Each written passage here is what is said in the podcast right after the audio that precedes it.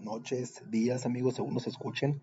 Nuevamente aquí saludándolos eh, para su podcast Conversión de Dos.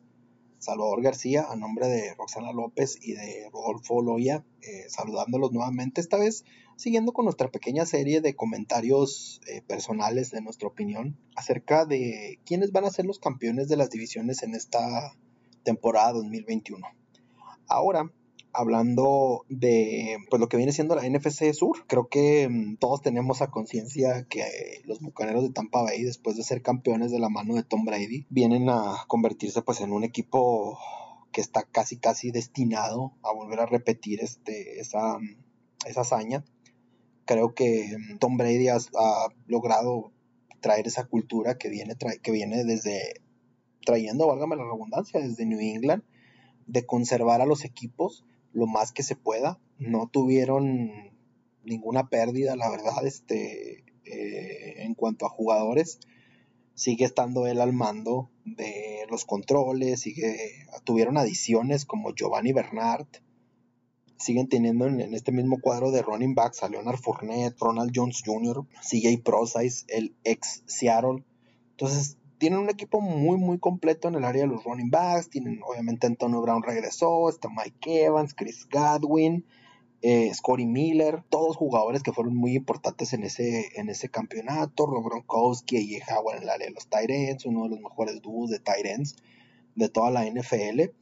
La verdad, una línea ofensiva sumamente competente, la verdad. Eh, creo que todos demostraron que de estar ahí cuando cuando se necesitó desde el novato Tristan Swift, que fue traído durante el draft pasado, le mostraron y le tuvieron protección suficiente a Tom Brady, aunque eh, flojearon en algunos juegos.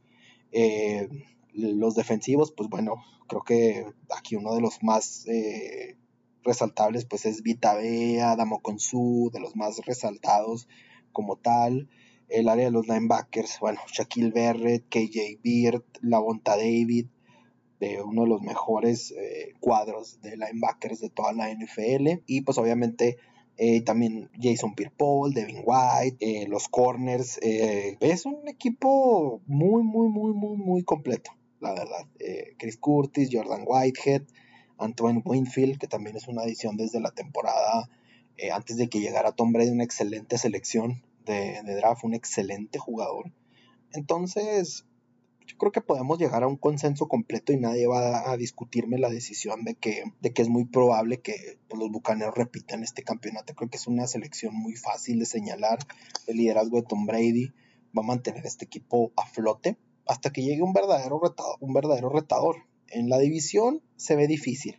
La verdad es que los Santos de Nueva Orleans eran el equipo mucho más cercano a pelearle. Le ganaron los dos juegos divisionales la temporada pasada. Fueron una auténtica pesadilla para Tom Brady, tanto visitar el, el, el Superdomo como recibir a los Santos de Nueva Orleans en, en, Raymond James Stadium. La verdad es que este se ve diferente. Es un equipo que casi casi se conservó completo, pero al fin y al cabo, pues la pérdida de Drew Brees eh, lo convierte en, una pérdida difícil el liderazgo, lo que representa, el brazo, un excelente, un jugador que todavía estaba que todavía estaba cumpliendo, pero creyó que era el momento de cumplir su ciclo y de retirarse con su familia, que es muy respetable, porque qué más le podías pedir a Drew Brees, un ícono realmente en la ciudad de Nueva Orleans. Eh, Tyson Hill y James Winston se ve que son los que van a tomar la batuta en esta ofensiva que generalmente corre Sean Payton en cuanto a unas corridas con Tyson Hill y los pases con James Winston trajeron a Ian Book, alguien que si les soy honesto, la verdad es que les puede resultar muy útil a la ofensiva que corre los Santos de Nueva Orleans, porque es un tipo que tira pases, que tiene un, no tiene el mejor brazo del mundo, pero tiene unos pases bastante concretos. Yo que soy seguidor de Notre Dame les puedo decir que realmente es un tipo que tal vez no tenga el brazo más grande, lamento ser tan repetitivo con eso, que no tenga el brazo más fuerte, más de los pases más largos, pero es muy cumplidor en pases de más de 10 yardas. Es un tipo que generalmente es muy certero, buena espiral, muy buena velocidad, es un gran atleta, entonces eh, podría llegar a convertirse tal vez en, un, en el sustituto de Jameis Winston, tal vez si este empieza a lanzar muchas intercepciones, que sabemos que, que Jameis Winston es muy dado a hacer eso desde que estaba en el equipo de enfrente, en Tampa Bay. Eh, los corredores, Alvin Kamara, Ty Montgomery, y Latavius Murray son el 1, 2, 3 por mucho. Camara, un tipo muy versátil, muy completo, uno de los mejores backs de toda la NFL. Ty Montgomery, cumplidor. Eh, una excelente arma a la ofensiva también, otro tipo también versátil, la verdad, puede hacer muchas cosas. Y Latavius Murray, pues bueno, eh, Latavius Murray es lo que le pidas te da, las yardas difíciles, uno de los mejores tríos de corredores de toda la NFC, la verdad, creo que es tal vez el mejor.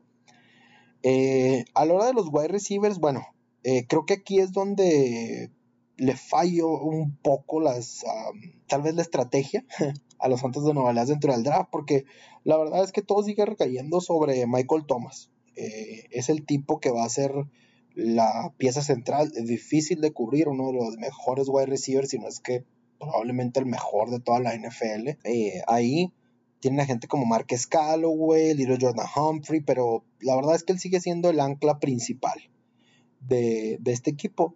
Eh, Garrett Griffin y es el referente más grande que tienen en el área de las alas cerradas. Perdieron a Jared Cook, quien se fue a los Chargers, después de que estos mismos pues, perdieran a su, a su principal ala cerrada en manos de los Patriots, lo cual obviamente me hace sumamente feliz. Pero perdieron mucho también en el área de los tight ends. Eh, lo que tiene la línea ofensiva es una de las cosas que tiene que mantenerse muy, muy, muy bien, porque ahora con este tipo de ofensiva que vas a correr, ya no tienes la certeza de que el pase va a llegar a la gente como lo tenías con Drew Brees. Entonces debes de darle mucho más tiempo a Jameis Winston de que trate de que tomar la mejor decisión o abrirle los espacios a Tyson Hill para que corra. Entonces, ese es un área muy importante eh, como tal. El área de, las, de, la defensiva, Marcus Davenport. Creo que este es Cameron Jordan. Es una de las mejores eh, áreas que tiene este equipo de los Santos de Nueva Orleans, jugadores muy importantes, muy físicos, eh, que conocen, gente como de Mario Davis en los linebackers también, por, nombrar de muy buenos jugadores, juegan un fútbol muy del sur de los Estados Unidos, eh, la gente que puede seguir al que sigue al SEC en el colegial sabe a lo que me refiero y que hago mucho énfasis en eso y lo he hecho en otros podcasts, que es un, es un juego de mucho golpeo, de mucho correr la bola, muy rústico. Eh, los safeties Michael Jenkins y el cornerback Marshawn Latimore, yo creo que de lo mejor de la NFL. Y, la verdad es que es un equipo, a pesar de que es muy compacto, muy bien entrenado, eso, eso sí nunca se va a perder. Este equipo es un equipo, por Sean Payton, muy bien entrenado. No disciplinado, muy bien entrenado, que es muy diferente. Eh, pero sí hacer esa mención de que ahora sin Drew Brees, eh, la verdad es que este equipo se ve con muy pocas posibilidades de, pelearle a los Bucaneros de Tampa Bay. Aún así, esta defensa conoce muy bien a Tom Brady y sabe qué es lo que le hace daño. Entonces los juegos van a ser tal vez ya no barridas como lo fueron, la verdad, uno de los juegos la temporada pasada para los Santos contra los Bucaneros, pero van a ser juegos cerrados todavía, porque la defensa casi generalmente se mantiene y le juegan un fútbol que le incomoda demasiado a Tom Brady que esta es una lección que deben aprender los equipos de la NFC. El, vean los juegos de los Santos de Nueva Orleans porque le incomodan en demasía a Tom Brady. Esta, este tipo de defensa, cómo juegan, cómo se plantan. Sean Payton es uno de los mejores coaches, la verdad, de la NFL. Entonces, deben de, tomarlo como, pues, como lección. Por otra parte, los otros dos equipos que creo que no están en contención de pelearle ni cerca a los, a los bucaneros la división. Uno de ellos, los, las Panteras de Carolina. Creo que mm, eh, las Panteras están en un proceso de reconstrucción que les va a tomar tal vez un par de una temporada más, esta y otra, un par de temporadas tal vez. Eh, tomaron la decisión pues de tomar a Sam Darnold, de hacer el cambio eh, con los Jets. Lo ven algo en él. Creo que mucha gente y muchos expertos de la NFL están en la misma posición. Ven mucho talento en Sam Darnold. Ven un tipo que puede pues mostrar mucho eh, hemos visto flashes de él en algunas ocasiones. Creo que la gente se deslumbra más como como alguien que lo veía jugar dos veces al año en contra de los Petros. Nunca me representó la más mínima amenaza, la verdad. Eh, nunca estuvo ni cerca. Eh, hace poco en su programa, de, en un programa de, internet se hacía una pequeña tabla acerca de todos los mariscales de campo de los Jets en los últimos 20 años. Desastroso. Creo que el único mariscal que llegó a tener una temporada ganadora fue Vinny Verde con los Jets durante este periodo eh, de 20 años. Pat McAfee en su show era quien presentaba esta tabla, como les comento. Entonces, eh, no le auguro lo mejor a los, a los, a las Panteras de Carolina. Eh, por otra parte, pues Christian McCaffrey es el gran referente de esta, de esta, de este equipo. creo que es la mejor arma que tienen, aunque si hago, digamos, un poco de, mención, tienen gente sumamente interesante en las áreas de los wide receivers. Ahora todo depende también de que Sam Darnold tanto evolucione, porque tienen a gente como Robbie Anderson, tienen a DJ Moore, eh, Shai Smith de la Universidad de, de, South Carolina. Ojo con Shai Smith. Es una recomendación para la gente que les guste el fantasy o que sean seguidores de las Panteras de Carolina. Shai Smith es un hombre que les va a dar muchos resultados a largo plazo. Es un hombre que se mostró muy bien en el colegial, muy buen wide receiver y aparte tienen la combinación con Terrence Marshall Jr., dos muy buenos wide receiver. Ahora, es, todo depende de Sam Darnold. Va a tener, de que Sam Darnold va a tener gente abierta en, el, en los wide, por los, sus wide receivers van a estar abiertos, en pocas palabras. Porque estos jugadores son muy buenos. Entonces, esa es la, la, incógnita. Pues tiene un hombre como Tommy Tremble, en los Titans, que es un hombre que va a tardar en madurar, pero la verdad es que es un gran jugador de Notre Dame. Sigo, perdón por hacer seguir énfasis, ¿verdad? pero como seguidor de Notre Dame, Tommy, Tremble, perdón, eh, gran bloqueador, mucho mejor bloqueador de lo que recibe, pero muy este, subestimado en el área de la recepción. Es un hombre que sí se descubre, tiene velocidad y es un gran atleta eh, en general, de una muy buena universidad, un tipo que no se va a meter en problemas. Generalmente los jugadores de Notre Dame llegan a la NFL y son tipos que están entrenados para ser jugadores profesionales de la NFL. Mucha gente va a decir así como que, güey, pues todos son profesionales de la NFL. Bueno, hay una gran diferencia entre ser un profesional en el campo de juego y ser afuera. Y hay una gran diferencia entre ser ambos dos. Entonces, estos son de la gente. El tackle de BYU, Brady Christiansen, también está en este equipo. Cameron Irving, también eh, el, otro tackle. Eh, completamente, si vemos al equipo, está muy bien formado. Eh, Jetur Gross Matos también, el defensive end, Marquis Hines, Frank Heron. Desafortunadamente, todo recae en la decisión del mariscal de campo. Si el mariscal de campo les da para mucho, puede ser que tengan una oportunidad las Panteras de Carolina de estar en la contienda. Tal vez como wildcard, no como campeón de división. El tiempo solamente irá si me equivoco yo no, pero realmente dentro de los wide receivers, creo que las Panteras tienen uno de los mejores cuerpos de receptores abiertos de toda esta NFC Sur, con la partida probable, probable, disculpen, probable partida de Julio Jones.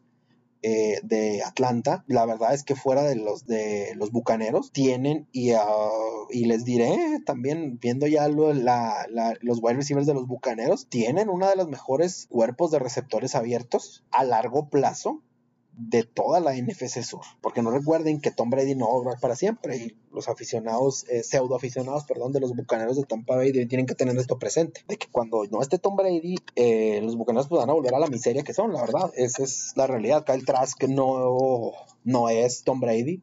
Les va a resultar por un rato, pero no es Tom Brady. Entonces, los Panteras están muy acomodados para ser un equipo a largo plazo que puede tomar nuevamente el liderato de esta NFC Sur porque tanto Santos no se ve que tenga por dónde y pues Atlanta, la verdad es que la organización se ve también que está tambaleando un poco. Entonces, hay que echarle un ojo a largo plazo.